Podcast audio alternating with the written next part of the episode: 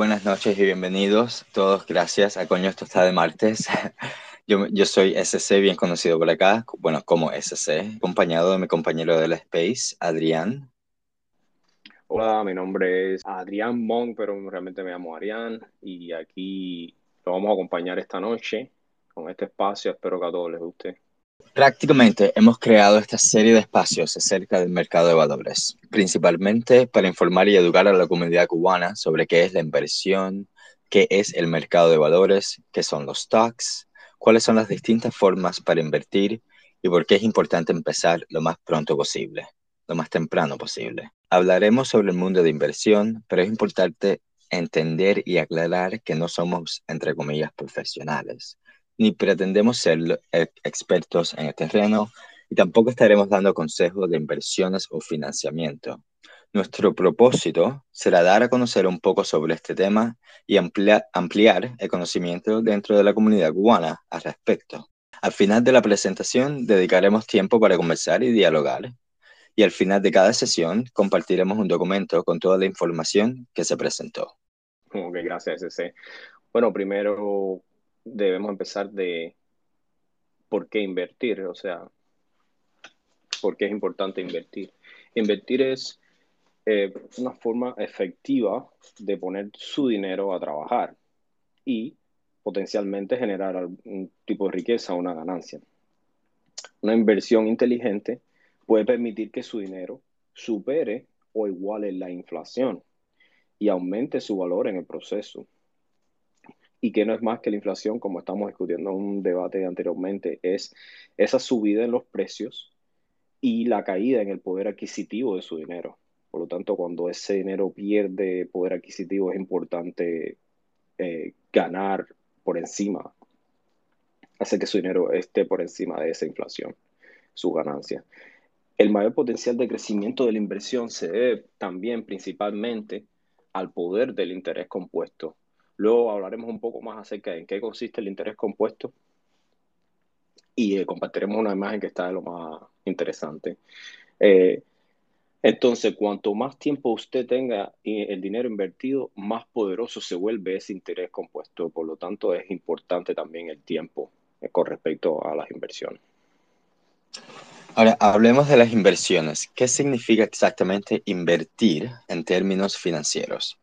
Entonces, invertir es el acto de asignar recursos. Generalmente estamos hablando de dinero con la expectativa de generar un ingreso o una ganancia.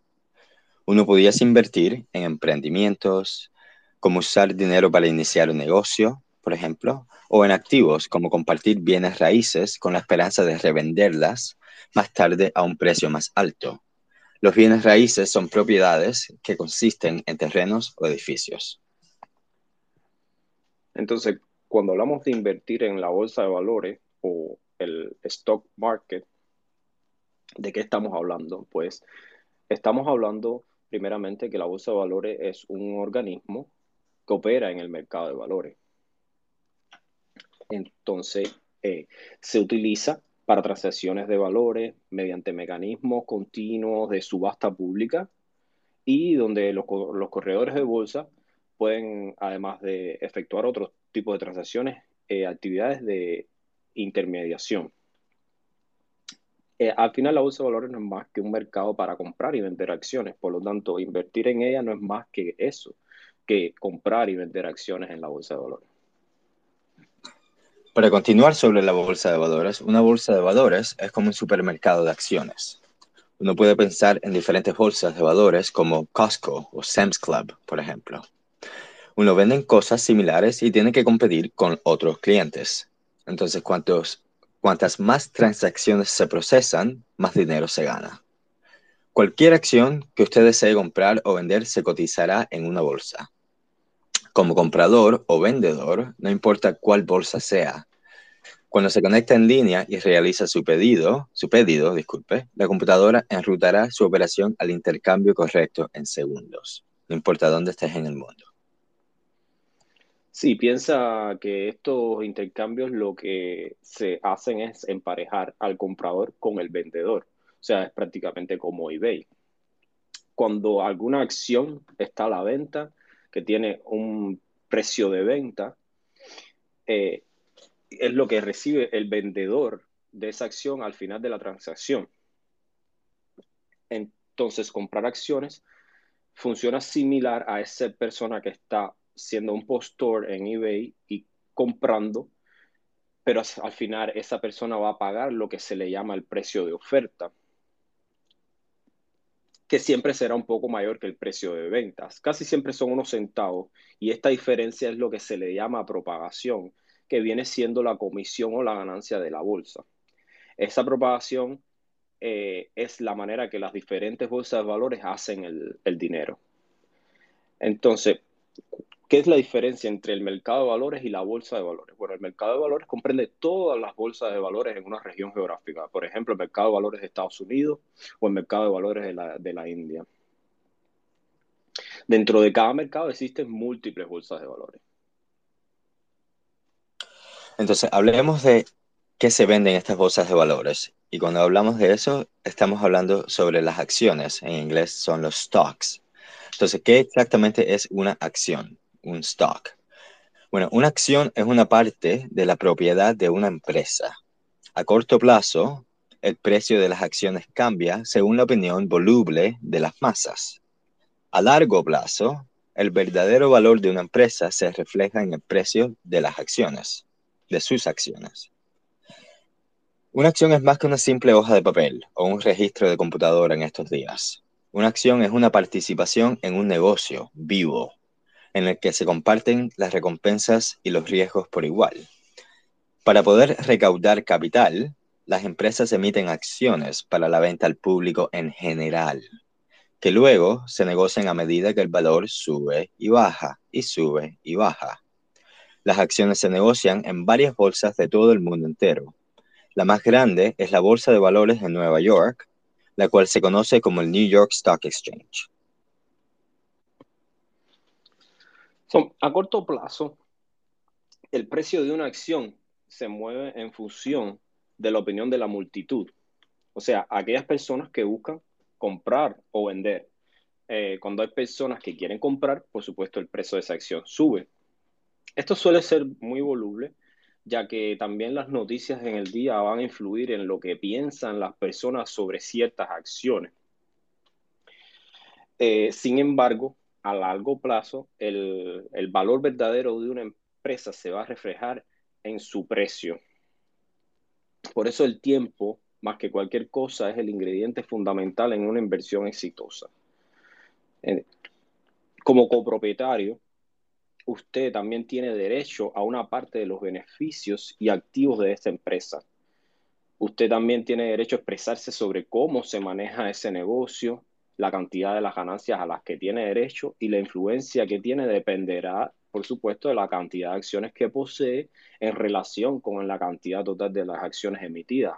Por ejemplo, si usted solamente posee una acción o una fracción de una acción que pudiera ser también con respecto a millones de acciones emitidas, su, por supuesto su, su influencia no va a ser mucha, va a ser muy poca en este caso. Y por tanto las acciones son la columna vertebral de una buena cartera de inversiones. Y se ha, demostrado que supera cualquier otra forma de inversión a largo plazo. Entonces, ¿para qué comprar estas acciones, estas stocks de las compañías? Bueno, poseer una acción significa poseer literalmente una parte de esa empresa. Entonces, si uno se puede imaginar una pizza y corta esa pizza en 10 pedazos, cada pedazo puede ser una acción y uno compra un pedazo de esa pizza, es dueño de esa parte de, la, de la pizza, es dueño de esa compañía. Los fondos invertidos trabajan para usted las 24 horas del día, los 7 días a la semana y el dinero invertido puede crecer mucho más rápido que el efectivo, por ejemplo, en una cuenta de ahorros. Claro. Eh, hay dos maneras importantes para obtener ganancias cuando uno posee acciones. Es decir, la empresa puede decidir devolver dinero, dinero efectivo pagado de forma regular a sus accionistas a través de dividendos un dividendo no es más que una distribución de utilidades por parte de una corporación a sus accionistas. O sea, ser accionista significa que tú tienes acciones en esa empresa. Cuando una corporación obtiene ganancias o excedentes, puede distribuir parte de esas ganancias como dividendo hacia, hacia sus accionistas. Cualquier cantidad que no, se, que no sea distribuida se utiliza para reinvertir en el negocio. ¿Qué puede pasar también? Que el negocio de esa empresa crece, por lo tanto el precio de la acción aumenta. Entonces, si decides vender tus acciones, también te quedas con esa ganancia.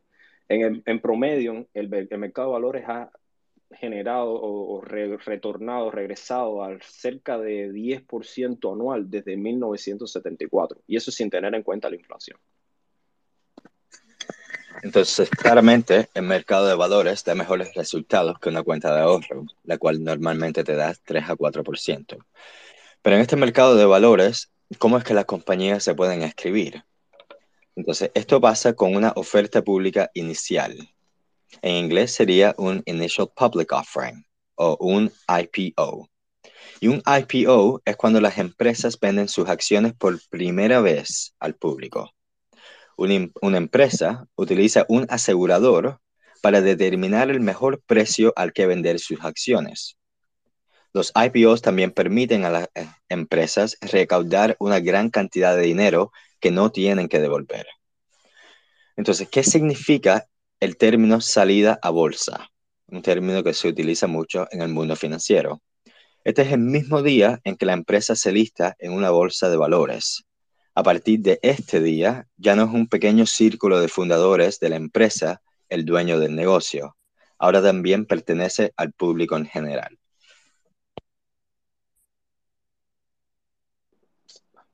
Cuando una compañía sale así inicialmente hacia el público, eh, ¿quién determina ese precio de, de esas acciones? Eh, usualmente la empresa contrata a un asegurador, o lo que en inglés se le llamaría un underwriter, este, eh, el trabajo de este asegurador es sacar todas esas acciones iniciales a al mercado. Pero para hacer eso, puede hacerle un análisis a la empresa o, y no, y ponerle un precio fijo o puede llamar a los mayores inversores del país y, ver la demanda, o sea, analizar la demanda. Este proceso de analizar la demanda eh, es más bien conocido como book building, pero en español sería más bien como recepción de oferta y no la traslación directa de construcción de libros. Más bien viene siendo como una recepción de oferta. Es como tanteando el mercado de cuánto las personas están dispuestas a pagar por, por esta acción. Sin embargo, una vez que las acciones están en el mercado abierto, su valor ya sí está determinado únicamente por el sentimiento del mercado. ¿Qué es el sentimiento del mercado? No es más que cómo se sienten los inversores acerca de esa empresa. Entonces, ¿por ¿cuál es el objetivo de salir a la bolsa entonces? Si de cierta manera, como habíamos hablado, ya forma parte del público, ahora el público tiene más control sobre la empresa que el mismo CEO. Eh, bueno, pues lo más importante es para recaudar dinero, sin tener que pedir un préstamo al banco. El dinero que una empresa obtiene de una oferta pública inicial no necesita ser devuelto y por lo tanto esa empresa puede usar ese dinero para crecer sus operaciones, comprar equipamiento nuevo o incluso comprar otras empresas. Ahora, eh, eh, habíamos mencionado qué cosa es el interés compuesto y les compartí ahí un tweet, está ahí a la, a la cabeza, si lo ven esa pequeña imagen verás que el interés compuesto primeramente les explico es como adicionarle el interés a la suma principal de un préstamo o de su depósito. Prácticamente es interés sobre interés. Y es el resultado de reinvertir ese interés en vez de sacarlo o pagarlo, de modo que el interés en el periodo siguiente va a aumentar esa ganancia sobre la suma principal y va a, va a seguir acumulándose. El interés compuesto es cuando el dinero que ganas empieza a ganar dinero también. Entonces, si, si ya todos vieron la imagen, ahí pueden ver que dice Einstein que el interés compuesto es la octava maravilla. Quien lo entiende gana y quien no lo paga. Entonces, ¿qué tiene de especial? No? En la segunda imagen verás que si inviertes mil dólares con un interés anual de un 5%, el primer año vas a ganar 50 dólares. O sea que vas a tener en tu cuenta los mil que invertiste más los 50 dólares que ganaste con el interés de un 5%. Ahora, si el año que viene decides sacar tus 50 dólares y gastártelo en lo que tú quieras, pues solamente puedes invertir mil y solamente te volverás a ganar 50 al próximo año. Pero si en vez de hacer eso decides invertir también esos 50, entonces estarías utilizando el poder del interés compuesto. Entonces el próximo año estarías ganando 52.50, que sería el 5%, el 5 de 1050.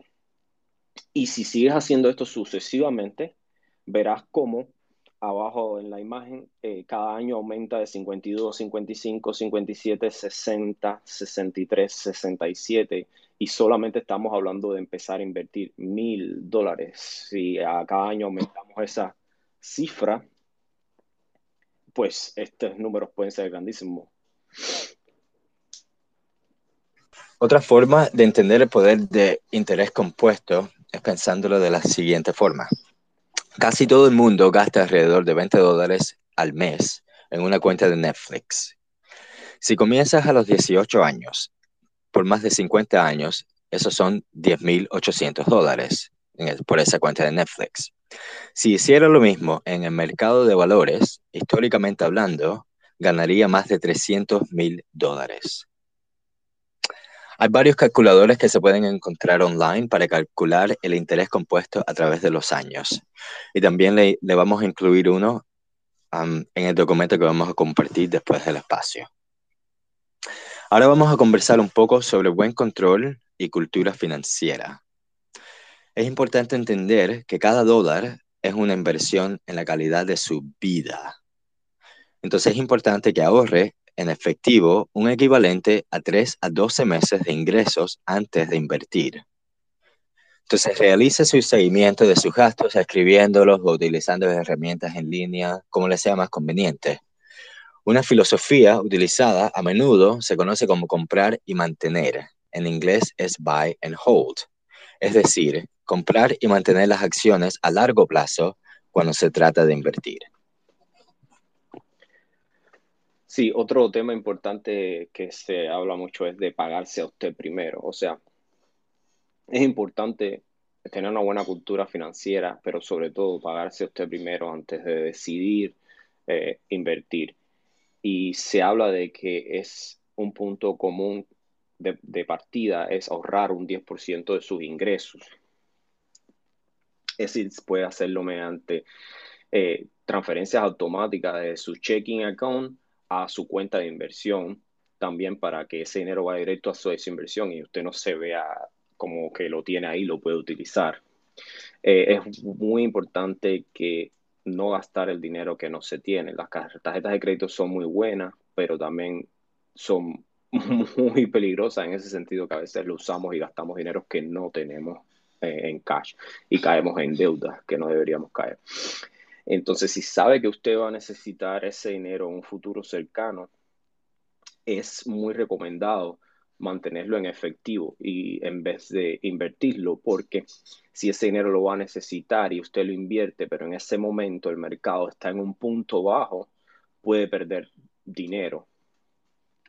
Eso es muy, muy importante. Um, otra de las buenas prácticas que se practican con respecto a, las finanzas personales es eliminar las deudas a corto plazo. Pues como estaba hablando, si, si utiliza las tarjetas de crédito y cae en una deuda, esas, esas deudas de tarjetas de crédito usualmente son de tasa de interés bien alta. Por lo tanto, es importante eliminar esa deuda primero ya que es difícil acumular riqueza a largo plazo cuando usted está pagando un interés altísimo en un corto plazo. Lo segundo es tratar a cada dólar como una inversión. O sea, eh, cada vez que usted vaya a pagar con su tarjeta de crédito, tú se pregunta, ¿esta es la mejor inversión que puedo hacer con este dinero en este momento? O sea, no significa que vaya a guardar la, la, la billetera y no se lo compre, pero es importante practicar eso en su mente de, de, si eso que va a comprar es necesario o no. Yo uso una práctica que, que, me gusta y me resulta mucho y es lo que le llaman la técnica de los siete días. Y es que cuando yo veo algo que me gusta o que quisiera comprarme, eh, le doy siete días. Si a los siete días todavía siento que creo que me gusta y que me lo debo comprar, pues entonces me lo compro. Pero casi siempre eh, lo que pasa es que a los siete días no, si pasaron siete días no lo necesité, ahora menos todavía, ahora no lo necesito. Eh, lo otro es muy importante también tener un seguimiento de sus finanzas, ¿no? principalmente los gastos, ver en qué se está gastando su dinero. Y la mejor manera para esto es o escribirlo o utilizar otras herramientas de, de online que, que la gente utiliza budgeting, herramientas de budgeting y, y que le permite controlar hacia dónde va su dinero. Entonces, también hay que considerar el tiempo. Cuando elegimos cuánto dinero invertir en el mercado de valores, es importante considerar cuánto tiempo pasará antes que necesite ese efectivo. Aquí también vienen dos reglas generales que se pueden seguir al decidir el lugar más inteligente, seguro y más rentable para sus ahorros. La primera, el dinero que necesita en el próximo año debe tenerlo en efectivo. La segunda, el dinero que no necesite en el próximo año debe invertirlo. Pues como diría Warren Buffett, que es uno de los mejores inversores del, mundo, si usted no encuentra una manera de ganar dinero mientras duerme, pues trabajarás hasta que te mueras. El mercado de valores nos da la posibilidad de formar parte de las empresas más grandes y exitosas del mundo y hacer que nuestros ahorros crezcan con el paso del tiempo. Así que es muy importante tener en cuenta todo esto cuando hablamos de inversiones y, y, y mejorar nuestras finanzas. Bueno, muchachos, también les decimos que vamos a hacer una segunda parte eh, la próxima semana. Vamos a comenzar con una breve introducción de lo que hablamos hoy. Hoy solamente dimos una pequeña introducción sobre algunos conceptos. Uh, continuaremos con otros aspectos de las inversiones en la bolsa de valores. Hablaremos cómo identificar las compañías, cuáles son los diferentes tipos de stock, eh, qué son los dividendos, las órdenes y muchos más temas.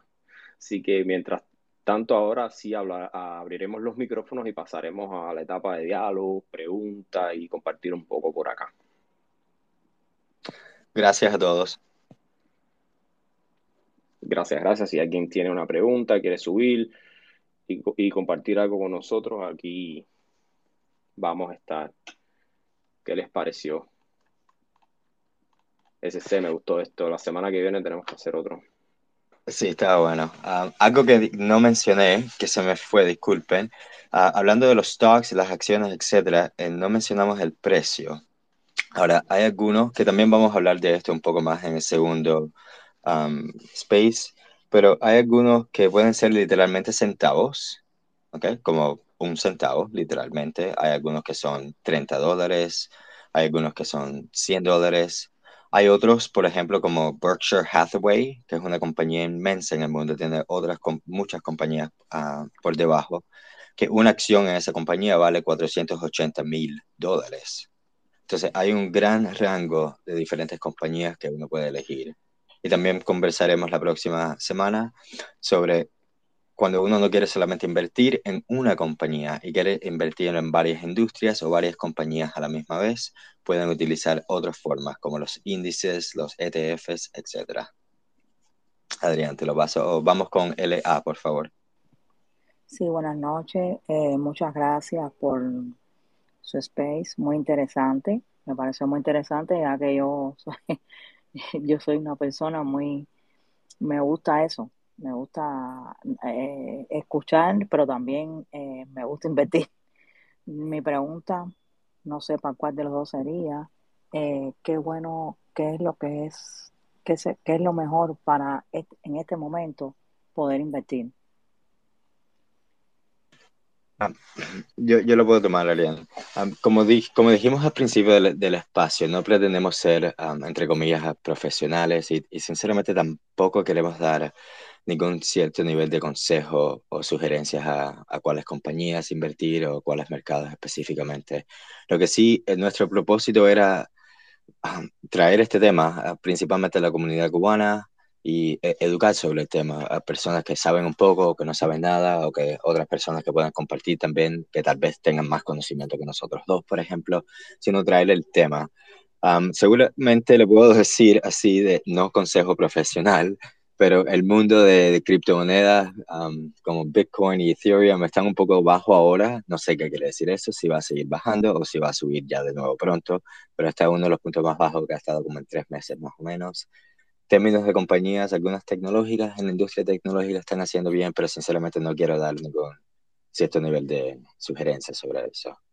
Al final, lo, lo importante creo que es educarse sobre el tema, hacer sus propios estudios, recursos y siempre antes de invertir en una compañía o una industria de diferentes compañías o de la misma compañía, es decir, bueno, siempre haga su, sus recursos, porque al final del día es su dinero lo que está jugando. Y una inversión se supone, como dijo Arián, que el mercado va a subir porque todo el mundo se tiene que levantar por la mañana e ir a trabajar, ¿verdad? Y desde el 74 ha subido con un promedio de 10% al año, pero también puede, puede bajar, ¿verdad? Entonces está depende de la dirección que las compañías tomen sus servicios, los productos que venden, etcétera, cómo reaccionan los mercados. ¿verdad? Nadie puede sinceramente decir cómo es que van a reaccionar los mercados. Pero si tienes fe en la compañía o un grupo de compañías, yo diría que vayas con lo que conoces. literalmente, hay productos que todos tenemos en la casa que utilizamos todos los días y somos bien familiares con ellos. Por ejemplo, tal vez café, no sé, Coca-Cola, lo que yo, bueno, yo no tomo Coca-Cola, pero es un producto común, ¿no? En compañías que lo Amazon, utilizando. compañías, compañías que utilice e investigue sobre esas compañías y yo, si algo voy a recomendar es empezar por ahí, por las que usted utilice y que usted, a usted les guste sus productos o sus servicios. Eh, muchas gracias. de eh, nada. ¿cómo, ok, ¿cómo, ¿cómo usted ve real estate en estos momentos? Déjame, déjame anotar, déjame saltar acá ahora yo eso. Eh, rápidamente, lo único que quería comentar de la primera pregunta es que también en los otros espacios vamos también a hablar de cómo identificar un poco esas compañías y, y hablar un poquito de, de cómo investigar el mercado para saber qué compañía escoger. Al final esa decisión es suya, personalmente suya, o a no ser que usted le pague un a una persona especialista en financing que, que lo pueda ayudar en ese sentido, que existen en, varios lados. Con respecto al, al, mercado de real estate o bienes raíces, para mí es una de las inversiones que yo personalmente sigo más por encima del stock market. Eh, lo prefiero, lo que pasa es que el real estate no es tan líquido como el stock market y para los que me están escuchando cuando yo me refiero a liquidez es que si ahora yo vendo todas mis acciones ya mañana muy probable que tenga el dinero, o sea que es una transacción bastante rápida. Con respecto al, real estate, si yo voy a vender mi casa mañana, mm, tengo que ponerle al mercado, esperar a que aparezca un comprador, el cierre de una venta de una casa mínimo, si, si, si no le quieres sacar mucho dinero, se debe demorar de una semana a 15 días. Si quieres sacarle dinero, pues se va a demorar mucho más. Y eso es en el caso que te encuentres un comprador bien rápido. O sea que para sacar ese dinero demora un poco más. Esa es la diferencia entre lo que es real estate y stock market, la liquidez o en la facilidad de sacar esa ganancia. Ahora, que con respecto al, stock, al real estate, mm, es un poquito más difícil de comprender con el sentido a la hora de decir si va a caer o si se va a mantener o si va a subir el real estate, es muy local es, un, es algo que es muy localizado. Por ejemplo, eh, el real estate, vamos a decir, en Nueva York puede haber caído muchísimo con el COVID porque la gente se fue de Nueva York, pero sin embargo el de Miami y el de Texas subió muchísimo los precios por la influencia de toda esa migración que hubo de Nueva York y de California hacia esos estados. Y incluso dentro de Texas y Florida deben haber habido localidades específicas que subieron más que otras, porque las personas se moviaron más hacia Austin que hacia, hacia Houston. Entonces, el mercado de real estate es muy local ahora. Eh, siempre que haya una, una, afectación en un mercado mundial, eh, en el stock market, por ejemplo, se va a ver influenciado, sin duda, en real estate, se va a ver influenciado por cualquier afectación. Pero si si no ocurre una gran afectación, una gran crisis, que creo que sí debe haber eh, pronto, debe haber una corrección de la inflación, de todos esos trillones de dólares que uh, se han impreso, debe haber una corrección de mercado muy pronto, pero ya le digo, no somos expertos. Eh, eso si afecta el stock market a la larga, se va a afectar el real estate porque va a haber un estado de incertidumbre, la gente no va a vender el real estate como a lo mejor lo está vendiendo ahora, la gente a lo mejor no va a comprar porque los intereses van a subir, o sea que ah, sí creo que debe haber un poco de afectaciones en real estate, aunque puede que algunas localidades de que tenga todavía una gran influencia no se vean tan afectadas. No sé si eso te responde. sí, muchas gracias, muy buena explicación. Gracias. No, gracias a usted por la pregunta. Eh, ¿Quién iba ahora? Creo que iba a la flaca, luego Raúl y después Carlos. No me acuerdo bien del orden, muchachos. La flaca, Carlos y yo.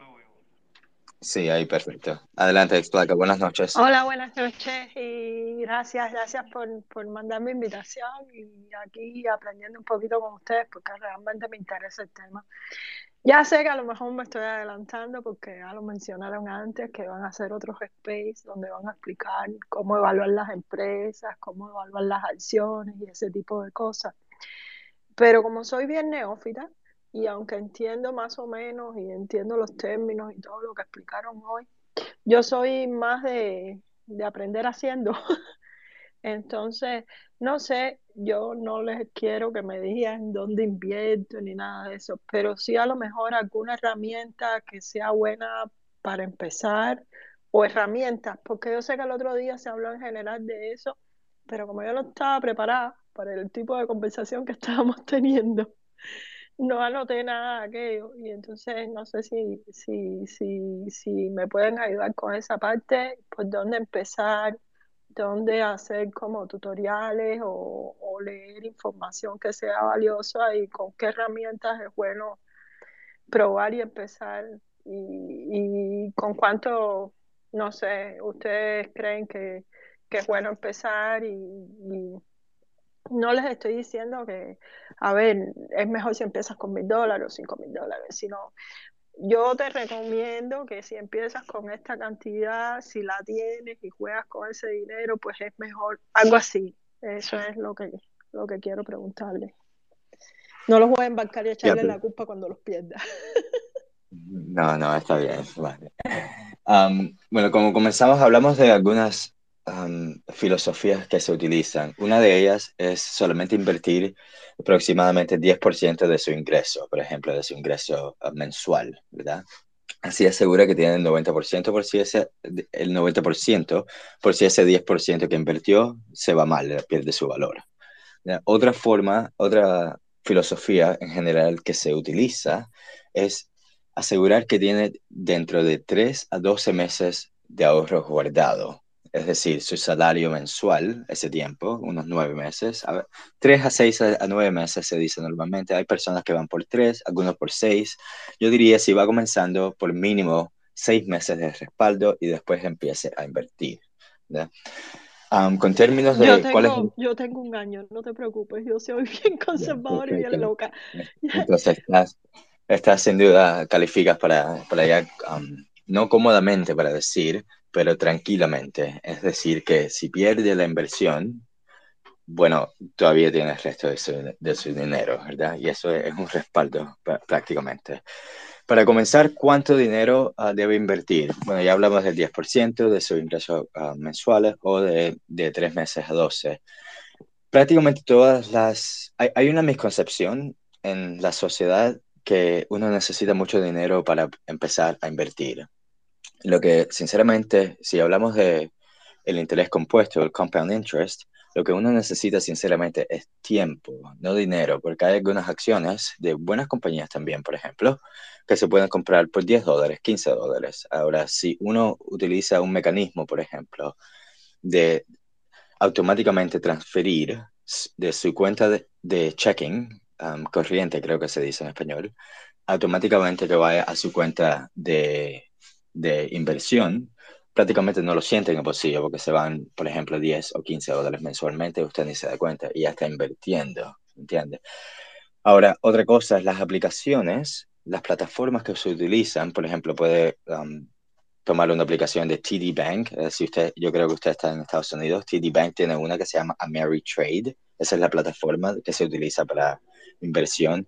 Ah, hay otras plataformas también como eToro, se escribe eToro, que puede comenzar. Y prácticamente todas las plataformas también tienen una vista que puede, es como dinero falso, ¿me entiendes? Entonces puede jugar con el dinero, invertir aquí hoy, un poco allá mañana y puede ver cómo está subiendo y bajando el valor de lo que ha invertido, pero no le va a afectar el bolsillo porque es un dinero falso. Si quiere un poco de práctica, les recomiendo esa, esa, esa vía también. En términos de páginas de web, uh, una muy conocida es uh, como enciclopedia, pero Investopedia, Investopedia. ¿okay? Aquí tiene educación de los mercados, también tiene simuladores, te dan muchos hints, uh, no sé cómo se dice hints, um, um, ayúdame. Como tips. Como tips, exactamente, como... sí, que tampoco, Sí. Sí, ya, muchos tips, ah, te dan ah, análisis de, libros también financieros, ah, grandes, técnicos, an- todo ese tipo de mundo. Esa es una de las grandes páginas de Investir, investopedia.com. ¿ok? Y también algunas herramientas que le puedo sugerir. um, para, de nuevo, lo mejor sería, sinceramente, que vaya a Google y busque, por ejemplo, Investing Tools, ¿verdad? O herramientas de inversión. ¿Verdad? Y ahí hay muchas que existen, ¿verdad? Y después en- prácticamente todas hacen lo mismo. Es que tienen, um, se ven diferentes, la experiencia para el usuario es diferente, pero una bien popular se llama Ally Invest, que se escribe Ali con doble L, Y, Invest. Eh, Es una plataforma para brokerage, prácticamente para este mundo de inversiones, que puedes leer los stocks y te da información general sobre las stocks, ¿verdad? Otra también se llama E-Trade, como Electronic Trade. Esa es otra también que pudiese ver. ¿Y qué más puedo pensar? Um, o Fidelity Investments, la- las inversiones de Fidelity también es otra plataforma que pudiese buscar. Pero, en fin, hay muchos recursos. Si va a YouTube, por ejemplo, a ver un video, yo le sugiero que filtre los videos por los más vistos, ¿entiendes? Entonces, para que no esté, para que- que sean los más populares, que tengan alto alcance y que las personas hayan reaccionado bien hacia esos videos. ¿entiendes? Ahí más, espero que les respondí un poco. Muchísimas gracias, muchísimas gracias, Simon, de verdad. Gracias por, Además, es flaca, por tú nos este espacio. conoces, nos puedes Dime. contactar en privado ahí y en lo que podamos ayudarte, la ayudamos sin problema. Muchísimas gracias. Sí, de verdad quiero meterme en este mundo porque uno llega viejo a, a la emigración y hay que, hay que recuperar de alguna forma el tiempo perdido. Sí, No, de y garantizar su retiro. Eh, el otro día, Claro. discúlpame, CC, porque ahora que usted lo Ajá. mencionaba, lo otro que yo quería tocar aparte de, de lo que CC ya te había dado, que, que me pareció genial, es que si usted también tiene un 401k, puede empezar revisando dónde están sus contribuciones y, y preguntándole. Muchas veces estos 401k por las empresas tienen personas que eh, no, no, no estoy seguro, hay algunos que son gratis, hay algunos que son eh, pagados, pero tienen unos consejeros que te ayudan a entender cómo, cómo, cómo funciona el 401k, eh, dónde invertir, y incluso a lo mejor puede cambiar una contribución aquí y allá si se siente segura o algo así. Sí, de hecho, esa fue una de mis preguntas la vez pasada que estábamos poquitico y Raúl habló un poco de eso, pero después entró la otra chica Aimee y ya no me sentí cómodo en seguir preguntando. Pero después, en otra ocasión que nos encontremos así poquitos, ya, ya les consultaré más, porque mi 401k tiene, tiene una herramienta que precisamente permite como configurarlo y decidir cómo tú quieres cambiar tu inversión en algunas cosas. Y como yo no todavía lo dejé como, como ellos me lo dan y no quise meterme en como en cambiar nada. Pero mi novio, que es más atrevido, él lo cambió y está, y está, pero lo hizo sin saber, es decir, él lo hizo porque se puso a estar toqueteando, pero le está dando más rendimiento que a mí. Pero yo no quisiera hacerlo a prueba y error, yo quisiera hacerlo de forma informada. Y entonces, en otra ocasión les voy a pedir como si me asesoran o me dicen por dónde buscarle. A lo mejor con esto que estudia, a lo mejor ahí puedo empezar a entender de por dónde van las cosas. Así que muchísimas gracias a los dos, a Simon y a ti también, Adrián. Este, fabuloso lo que están haciendo, de verdad. Gracias. No, gracias, gracias a usted. Es justo antes de pasarle la palabra a Carlos, quería mencionar una cosita so, um, bien importante de lo que mencionó ex flaca. Ah, mi padre también llegó a, a, otro país, a Canadá específicamente, cuando ya era mayor. ¿verdad? Entonces, una, sí, se necesita, con más tiempo el interés compuesto va creciendo y creciendo, ¿verdad? Los primeros años no se nota mucho la diferencia, pero ya cuando llega al octavo, noveno año, se empieza a sentir la diferencia de ingreso. ¿verdad? Otra forma de verlo, si no es para usted y para su retiro, es para sus hijos y sus hijas. Entonces, lo que quiero decir es que sinceramente nunca está tarde, lo que siempre es tarde esperar un día más. Porque si, si desde el 74 cada promedio de año ha sido una ganancia del 10%, es difícil encontrar otro ingreso pasivo que le pueda dar ese valor. Entonces, si no lo quieren hacer, algunas personas que tal vez se sienten que son uh, ya de mayor edad, que, que, no le tienen sentido, yo diría que sí le tienen sentido y también lo pueden hacer por sus hijos, sus nietos, no solamente para una persona. Adelante, Carlos. Eh, buenas noches, eh, fantástica presentación. Eh, yo solo quería hacer un, unos apuntes, porque como no quiero que se mojen ustedes, porque me encantó el espacio, y me gustaría mojarme un poco. Y decir que también ahora en estos dos tiempos se han popularizado lo que se llama Robot, Robot Advisor Investments. Básicamente que una computadora más o menos invertiría por ti, ni siquiera tú tendrías que dedicarle el tiempo, porque entiendo que ciertos trabajadores y ciertas personas que trabajen muchas horas por semana no tendrían. Eh, yo lo que usualmente recomiendo también es que busquen por su zona fondos de inversiones que sean cercanos a ustedes y que tengan más familiaridad, que tengan más contacto y eso. En, el, en mi caso personalmente, como yo vivo en un pueblo muy pequeño, no tuve esa oportunidad y me tuve que ir con otras aplicaciones de Robot Advisor, que, por ejemplo, entre ellas, ustedes ya mencionan algunas, ¿no? Fidelity, Vanguard, Acorn, SoFi, etcétera. O sea, son tipos de inversiones que ni siquiera ustedes se tendrían que mojar. Ustedes solo, en base a un cuestionario que ellos te hicieran de tu tolerancia al riesgo, que eso es otra cosa que me gustaría que ustedes hablaran en un futuro, el riesgo de, de invertir, en que cómo es más seguro, cómo no, eh, sería una cosa a tener en cuenta y así que su dinero crecería. Eh, por ejemplo, también se habla del real estate. Eh, aquí, por ejemplo, en Estados Unidos y también creo que en España se está empezando a hacer, hay una cosa que se llama tokenización de, de las propiedades, que básicamente lo que hacen es en una propiedad y la parten en más o menos como en acciones, como un fondo de, inversión. Y por ejemplo, entonces en vez de usted tener que comprar una casa entera, usted compra una fracción pequeña de la participación de esa casa. Por ejemplo, como, para mencionar un ejemplo, sería Fundrise. Eh, un, un, ejemplo claro de esto. Claro, es lo que dice Adrián. Eh, con el tema del real estate o los bienes raíces, lo que pasa es que como la propiedad no es tan líquida, es decir, por ejemplo, para que una, la construcción de una casa usualmente se tarda en un periodo entre 10 a 15 años, más todos los procesos y, permisos y requerimientos que se debe tener, obviamente su inversión no la va a recuperar hasta después de eso, efectivamente 10 o 15 años. Por eso, por eso decía Adrián que era un poco más, no digamos seguro, pero por ahí más rentable o más fácil sacar ganancias del stock en el sentido en que si mañana a mí me está yendo mal o bien yo puedo vender y, y retirar el dinero relativamente rápido, no tendría que esperar esos 10 o 15 años para ver una ganancia. También otra cosa que quería repuntar y que de hecho se lo comenté a Adrián por privado eran las funciones sociales de, del stock market.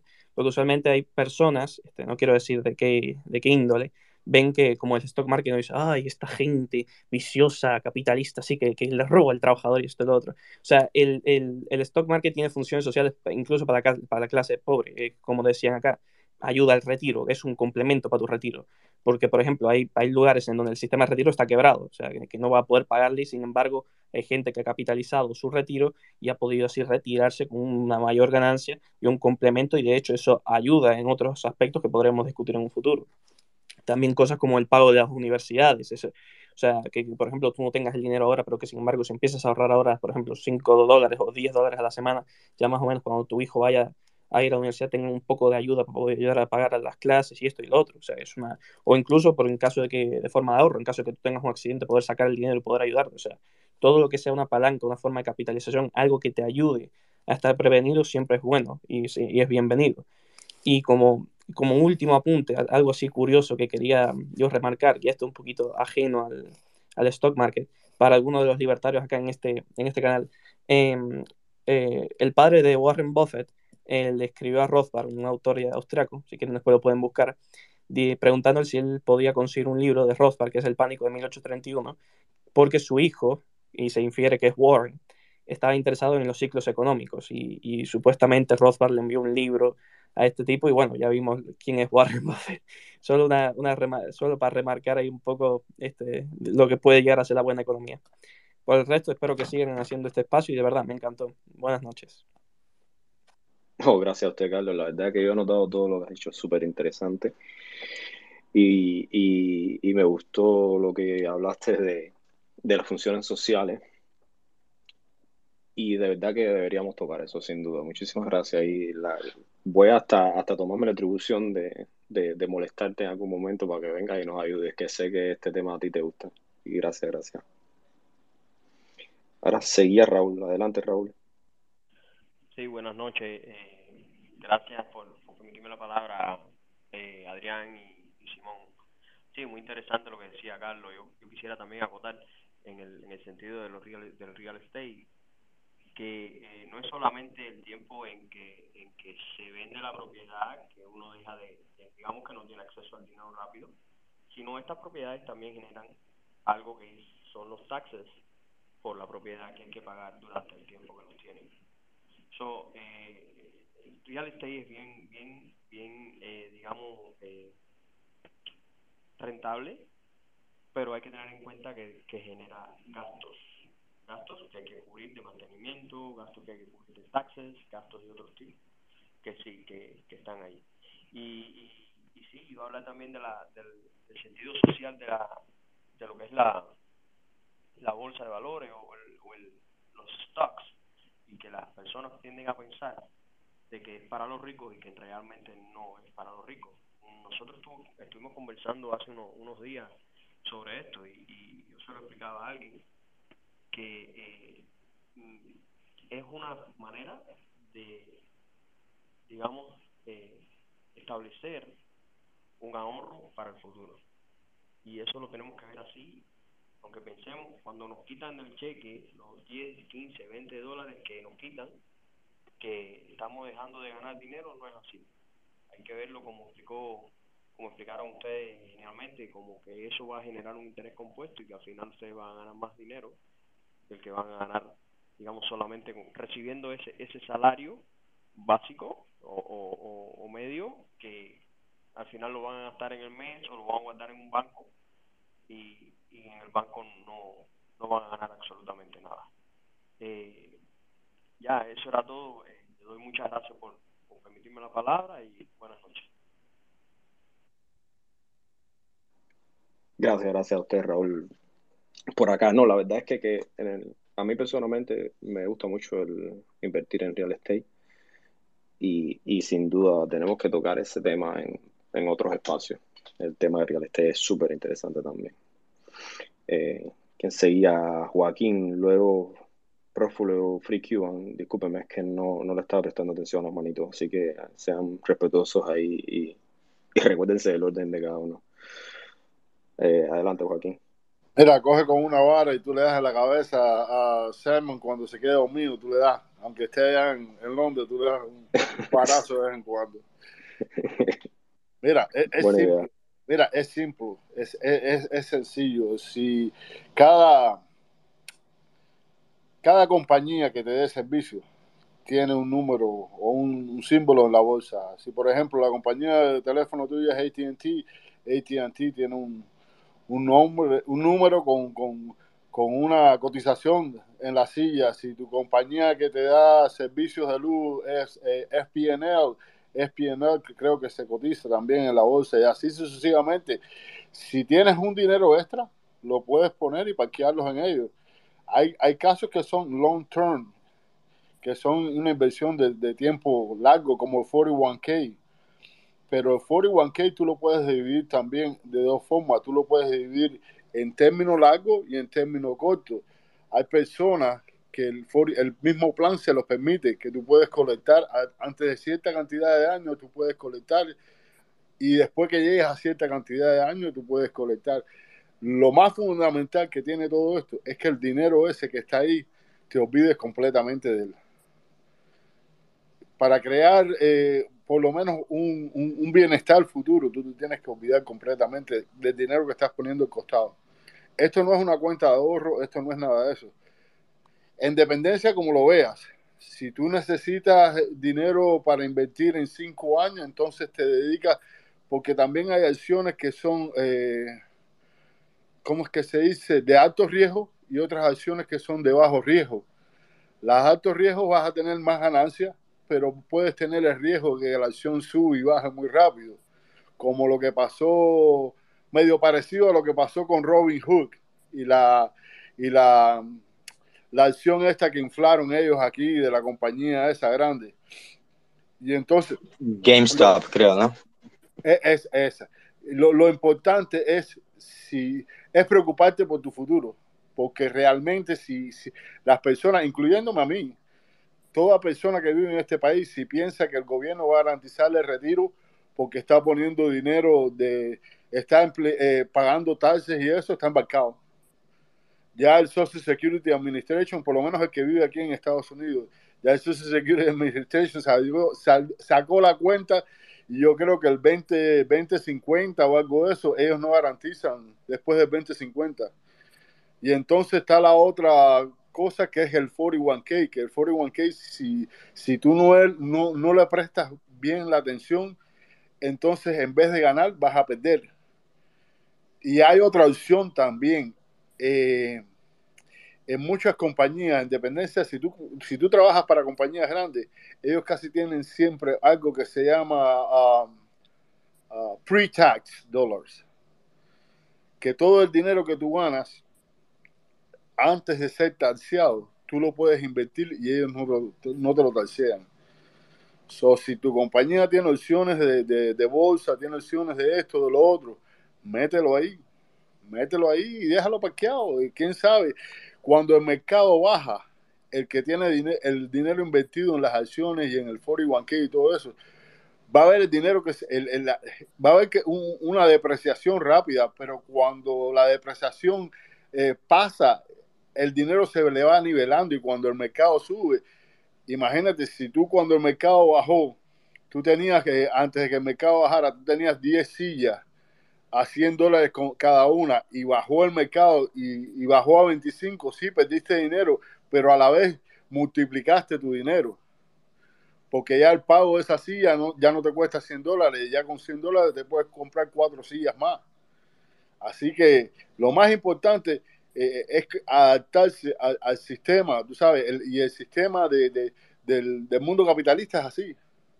Si tú no guardas tu dinero, si tú no inviertes tu dinero, te embarcaste. Y mira, profe, Joaquín, una preguntita. Dime, dime, mi socio, dime. ¿Tú conoces a Prime America? No, ¿quién es ese? Coño, Adrián, ¿tú conoces a Prime America? Sí, yo conozco Prime America. Yo, yo invierto con Primerica. Ah, okay. yo, yo que tengo, yo que tengo Fidelity. Yo que tengo Fidelity. La gente no, Primerica es una investor. They sell insurances and they sell uh, pre legal, okay. prepaid para legal. Seguros y seguros de vida y cosas así. Y además de eso, este, era servicios financieros también, ¿no? Sí, pero tiene un esquema medio medio piramidal también. Yo yo estuve con Prime America y, y, y digamos que sí, es como un medio un esquema piramidal. Yo estoy en Prime America. Pero tú estás pagando por esos servicios de, de, de, de consultoría, tú pagas aparte de eso un fee, ¿no, profe? No, no, yo pagué la licencia, digamos, cogí la clase gratis, pagué la licencia 100 pesos y saqué la licencia. Exacto. Y entonces ahora para empezar a ganar dinero, deberías traer a alguien que vaya contigo y que, y que esa persona se afilie a Prime America y que de esa manera te paguen un bono. ¿Es así? Sí, sí es así. Eh, eso es un esquema piramidal. Eh, Prime America no es nada nuevo. Eh, está en el mercado mucho tiempo y, y, y, siempre ha funcionado de la misma manera. Eh, es un sistema piramidal que se basa en que tú, como individuo, tienes que traer dos, tres, cuatro, cinco personas y esas cinco personas van a traer cinco personas cada uno y así van incrementando la, el, el, el digamos, el, la entrada de la compañía. El network. ¿Mm? Es medio parecido, es medio parecido a lo que hizo Herbalife y Bernie Madoff. Correcto. Semejante, yes. Sí. Joaquín, ¿habías terminado ya lo que ibas a decir? Sí, sí, sí, tranquilo, sí, sí, sí, estamos hablando, tranquilo, ya, ya. Ya era para Dale, pasarle perfecto. la, la palabra Cuban. Sí. Sí, buenas noches, gracias por la oportunidad. Eh, escuchaba ahora que se hablaba de eso de, de lo, a un esquema piramidal. Ya yo caí víctima de eso ya hace unos años, eh, donde eh, precisamente yo tenía que buscar cuatro personas. Y se satura y llega el momento que ya tú no encuentras a nadie porque todo el mundo ya tiene dependencia. Bueno, eh, yo eh, escuchaba cuando ustedes hablaban ahorita del interés compuesto, eh, o sea, una, esa clase que ustedes dieron me encantó, eh, muy buena, los felicito, eh, me gusta mucho el espacio, el, el tema, eso me, me, me, me estimula porque yo soy de los que le gusta aprender, eh, todos los días trato de aprender algo nuevo. Yo soy un day trader, ¿no? Como, como se dice aquí, eh, no sé cómo se dice en español, pero es como un, un eh, corredor de, de bolsa, no, es corredor, sino que compro y vendo acciones en la bolsa, pero al día, ¿no?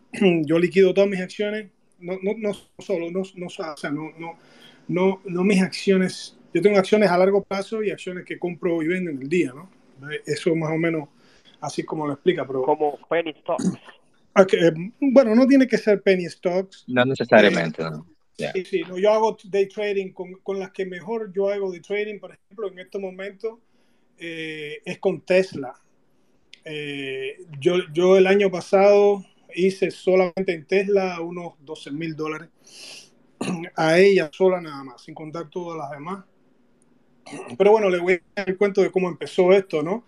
Yo hace como cuatro Ricky, años antes atrás, que, disculpe un antes que se me vaya de la mente, chequeé las, los, los movimientos últimos con Tesla. Hay muchos mu- mutual funds, por ejemplo, la de yo- Cathy Woods, que ha vendido miro de las todo, acciones. yo la miro todo el día. Yo la tengo ahí, Ok. mi gráfico, yo tengo Thinkorswim.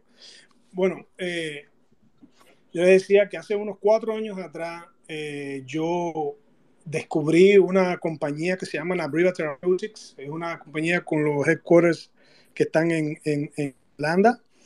Y ellos se dedican a producir antibióticos, ¿no? Y yo digo, bueno, los antibióticos están en este momento eh, eh, en escasez porque las bacterias actualmente han desarrollado eh, resistencia a, esos antibióticos que, normalmente se usa, la penicilina, todo eso, y entonces hay que usar eh, como que se llama cefalosporina de, última generación, de tercera generación, cosas así, ¿no? No, no, no soy médico, pero sí sé que los antibióticos eh, en estos momentos están en mucha falta. Y ella se dedica, se dedica a producir eso, ¿no? Entonces yo digo, bueno, esta compañía era un penny stocks, era un penny stock, eh, costaba 3 dólares más o menos. Eh, ese, esa. Y entonces yo cometí mi primer error, ¿no? Puse todos los huevos en un basket. ¿no? Yo decía, bueno, esto tiene que, todo el mundo, en el, el, el, el, los comentarios, la gente las compañías, porque yo tengo stock tweets, tengo el de los Yahoo, todo, todas esas, eh, lo que se llama Wall Street Bets, como se le dice, ¿no? Es, esas eh, so, social media eh, que se dedican enfoque en el, en, en el stock market, en, en, el mercado de acciones, eh, yo, yo escuchaba y decía, bueno, esta, esta compañía tiene que ponerse en 20, 20 dólares en, un par de años. Yo voy a, me voy a, voy a invertir mis 40 mil dólares que tengo de un 401k que tenía Fidelity precisamente, tenía unos 40 y tanto dólares, 42 mil dólares que tenía de, de, de, una compañía que ya yo no trabajaba para ella, pero había acumulado ese retiro ahí. Entonces yo tenía la potestad de sacar eso e invertirlo como, como yo lo quisiera, ¿no? Y eso fue lo que hice. Compré Nabriva Therapeutics completo. Digo, bueno, ya, esto dentro de dos o tres años eh, se va a multiplicar por 20. Eh, imagínense ustedes, eh, una inversión que, que, o sea, yo compro 40 mil dólares y, y lo multiplico por 20 y eso me va a dar unos, no sé, 800 mil, 700 mil dólares. Vaya, una cosa de esa, yo pensaba, ¿no? Y, y ya, sencillamente, eh, no, no, me, no, me, no me preocupé más, lo, lo puse ahí a largo plazo, mi objetivo era a largo plazo.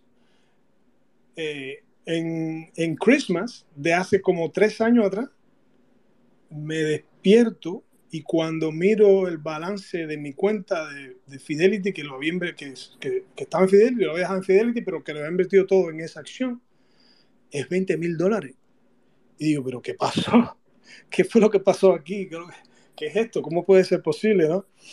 Eh, la compañía sencillamente hizo lo que se llama, ah, en inglés se llama offering, ¿eh? es como emitir acciones eh, de, de, de, más, ¿no? De las que tiene en, en el momento que, que, que, son outstanding, como le dicen, acciones eh, eh que están eh, en el mercado, ellos emitieron acciones.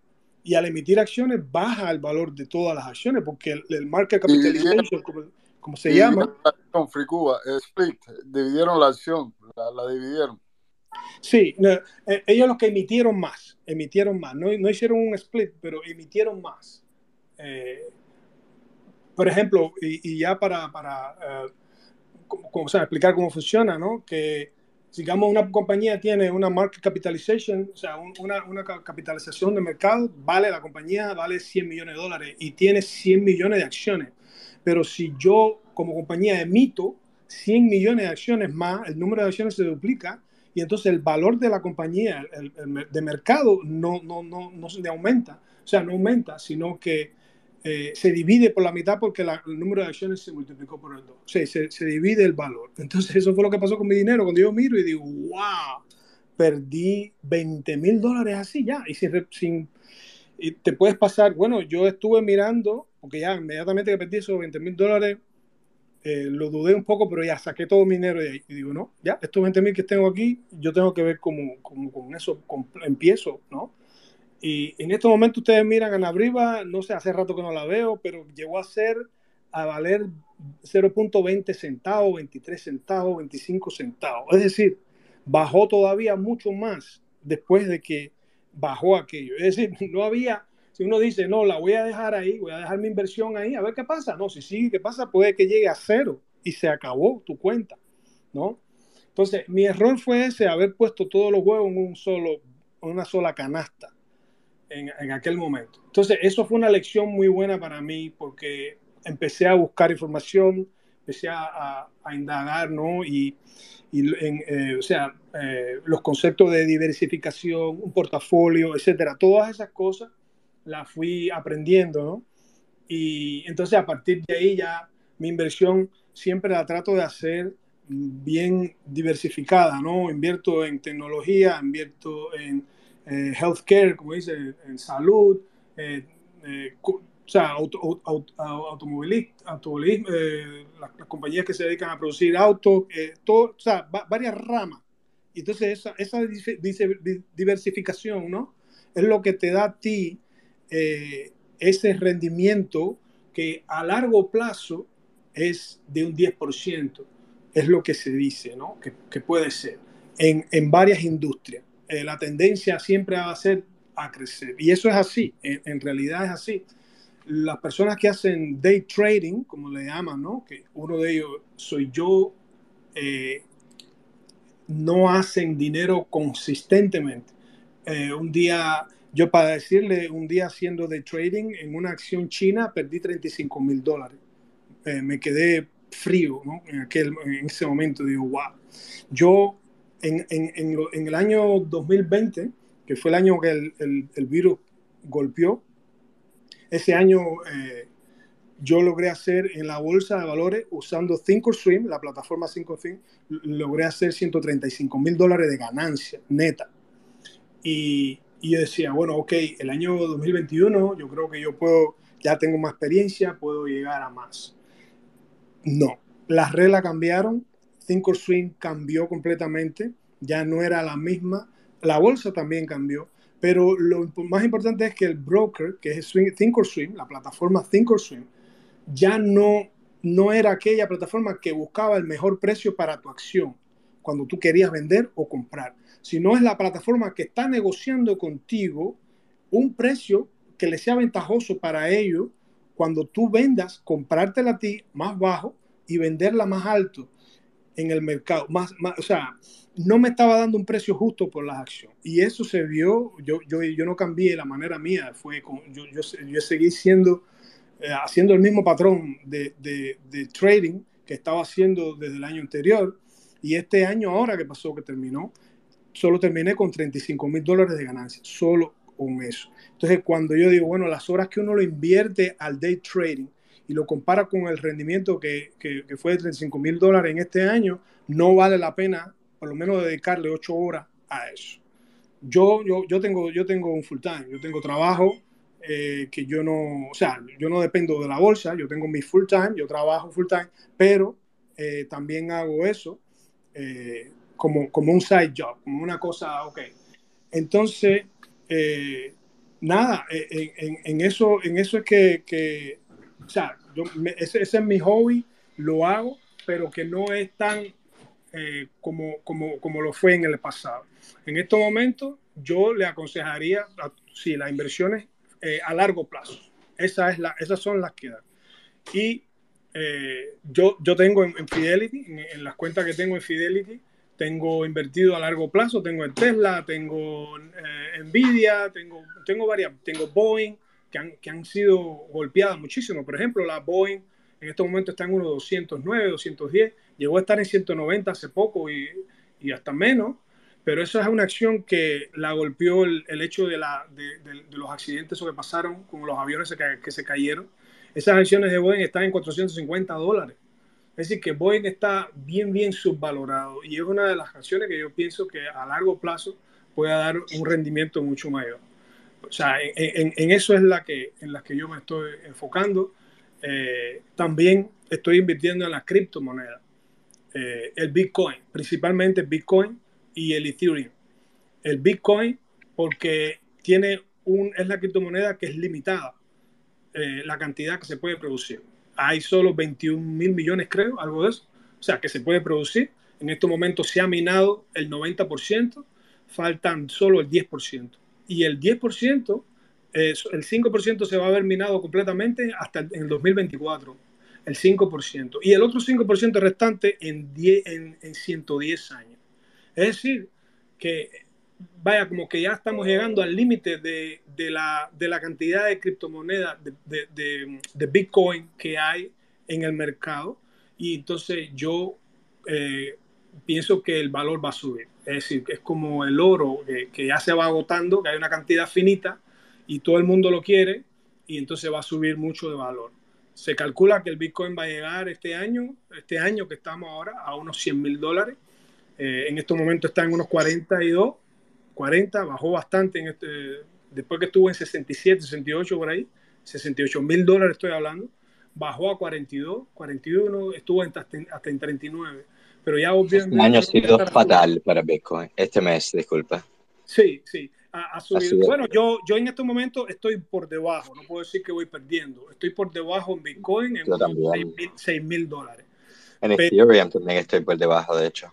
Sí, yo estoy por debajo unos 6 mil dólares, no, no, no, me he podido, pero eh, eh, yo, yo te, eh, pienso que muchas personas no pueden estar equivocadas, estoy hablando de eh, el que era CEO de Twitter, no, no, no, recuerdo ahora cómo su nombre, si alguien lo Jack, lo... Jack Dorsey. Jack Dorsey, Jack Dorsey la está respaldando.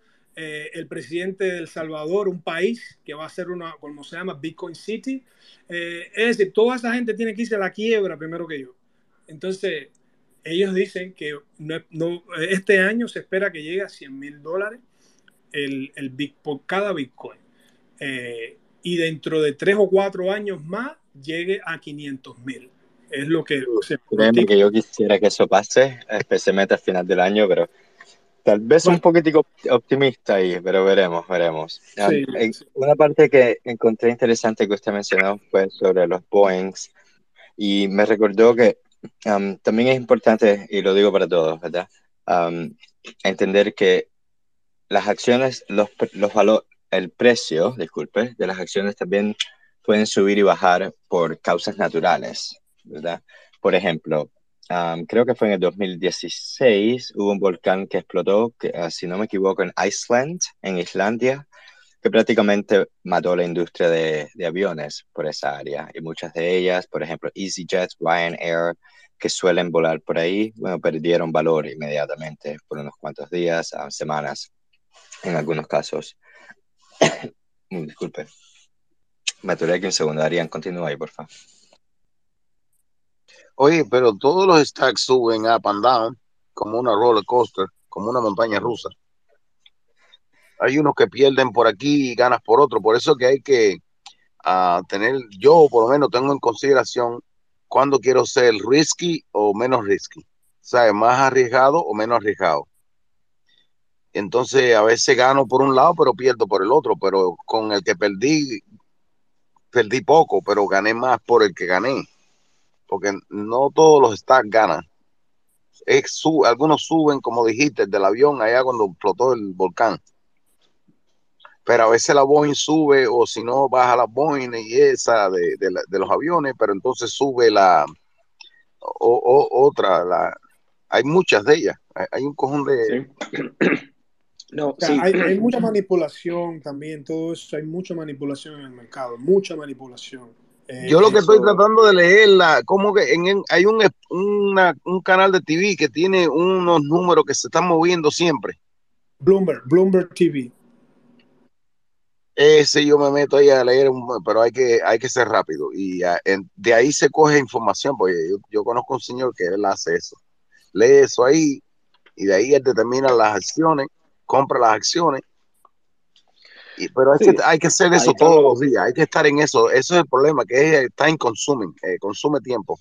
No, eso es. si, es un day trader y, y, si, y, su negocio depende de, de eso, sí, de, sin duda tienes que saber leer los trending del mercado y estar no solo eso, también leer las noticias de finanzas que salen diariamente, estar pendiente de todo, porque como bien decía, esas noticias, desastres naturales, guerras, traen cambios en el mercado.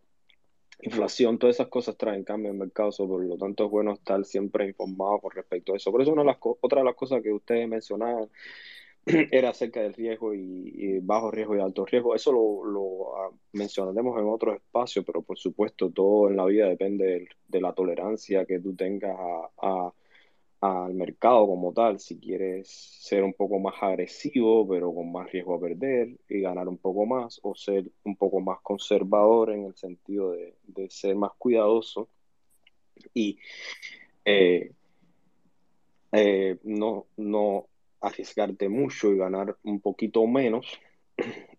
Eh, ese es un, algo muy importante que seguir, pero lo que habíamos mencionado también es con respecto al tiempo, cuando se hace inversiones a largo plazo, si usted no es un day trading que necesite esa ganancia para darle comer a sus hijos, pues, pues eh, eh, el largo plazo es muy importante. O sea, que hoy usted perdió un poco, pero como decía bien Joaquín, eh, lo que mencionaba, que mañana, en un año, recuperó todo ese que usted perdió en ese momento e incluso puede hasta haber tenido un poco de ganancia. Por lo tanto, también es importante considerar el tiempo que, se invierte.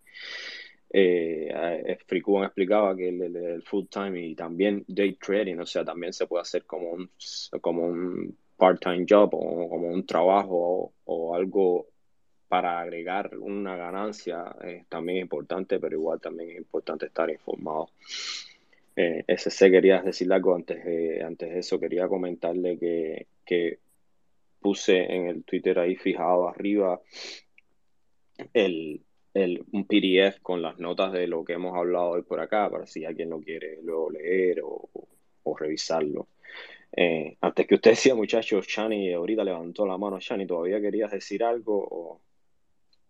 Ah, bueno, no, no, no es un big deal, eh, no es gran cosa. Em, era cuando estaban hablando de, de Primerica y eso, pero si lo que están diciendo es más importante, eh, importante continúen. No, no, dale adelante. Eh, bueno, yo tengo experiencia con Primerica eh, y, y fue acabadita de llegar, que tenía un año, al primer año de estar aquí. Y bueno, típico, tú sabes, como ellos trabajan en pirámide, que eh, va ascendiendo los niveles de según vayas vendiendo. Exacto. Es prácticamente, es prácticamente, tú estás teniendo un trabajo par, eh, casi part-time, empiezas part-time supuestamente, ¿no? Vas a tu propio tiempo. Pero para tú sacarle un dinero que valga la pena eso, realmente tienes que dedicarte full-time. Entonces tienes que evaluar en qué realmente quieres invertir tu tiempo. En hacer algo que te gusta y bueno, si eso es lo que te gusta, bienvenido. Métele con todo y así vas a sacarle buen jugo.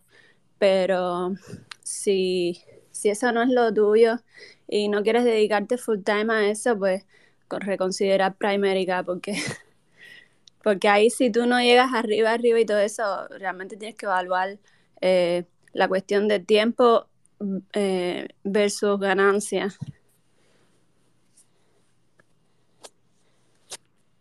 Y, ya, era solo eso. Primerica, hay mucha gente aquí los ha embarcado así, ellos eh, cobran, cuando tú te entras con ellos, te cobran un fee y todo eso, ¿verdad?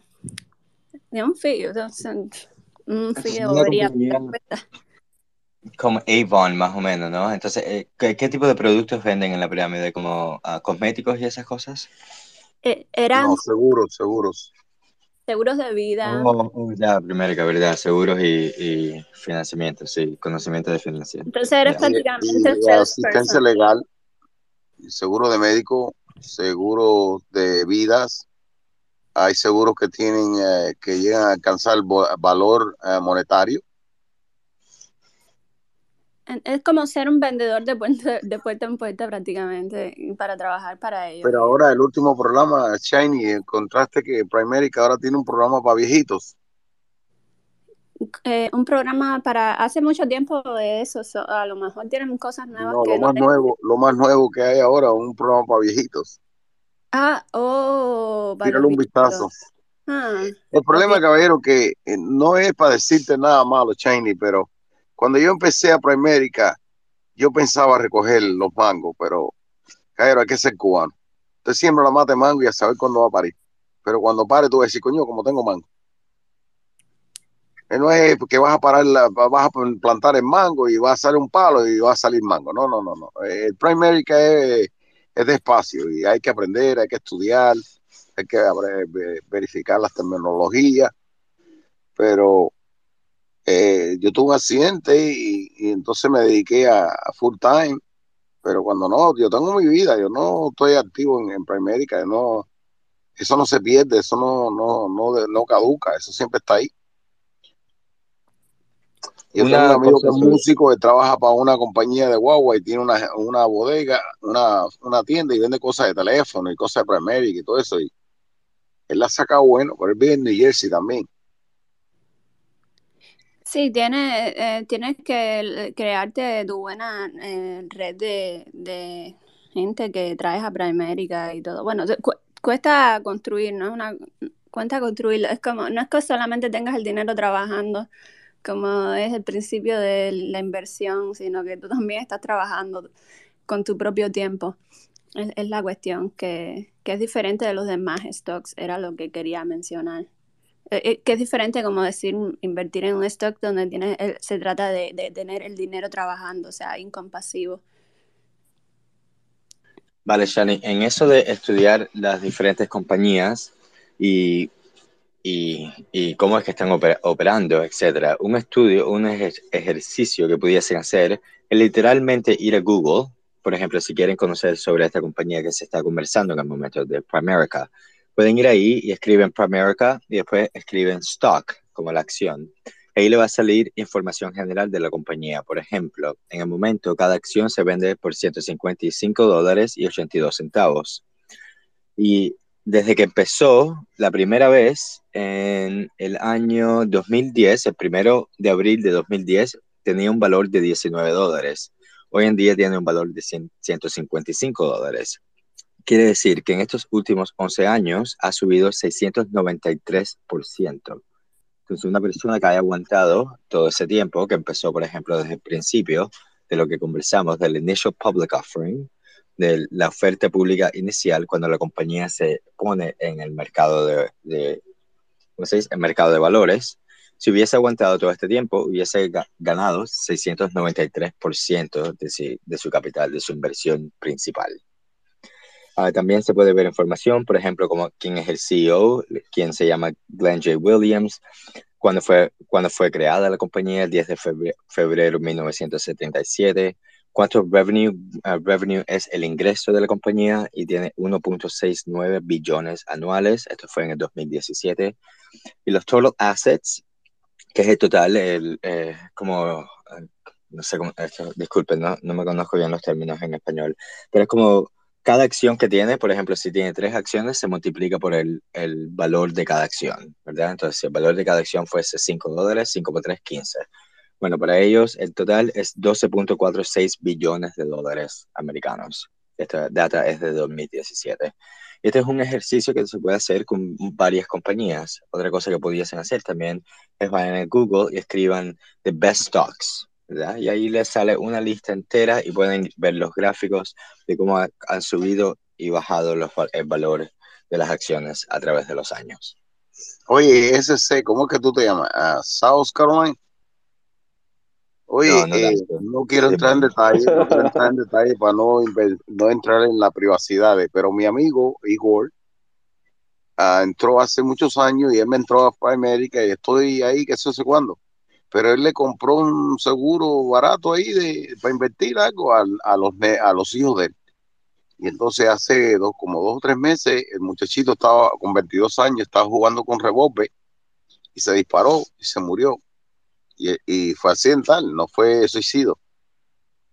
Entonces, eh, el seguro pagó y fue de la única forma que, que él pudo tener, porque él está casado con otra mujer y tiene tres o cuatro hijas tiene dos de un matrimonio y el más chiquito, un accidente con un revólver se, se mató. Entonces el Prime America, el seguro que él tenía, pagó y pudo y le pudo hacer el velorio y todo lo necesario, porque tú sabes que hay, hay cosas como esta. Nunca predijo, nunca planeó que se le iba a pasar un accidente tan doloroso, pero el seguro estaba ahí y, y lo, lo pudo, tú sabes, eh, amortiguar el bache, porque tú sabes que cuando se muere una persona inesperada, es un gasto inesperado, que no todo el mundo puede ir al banco y coger una credical o, sacar un dinero donde no hay.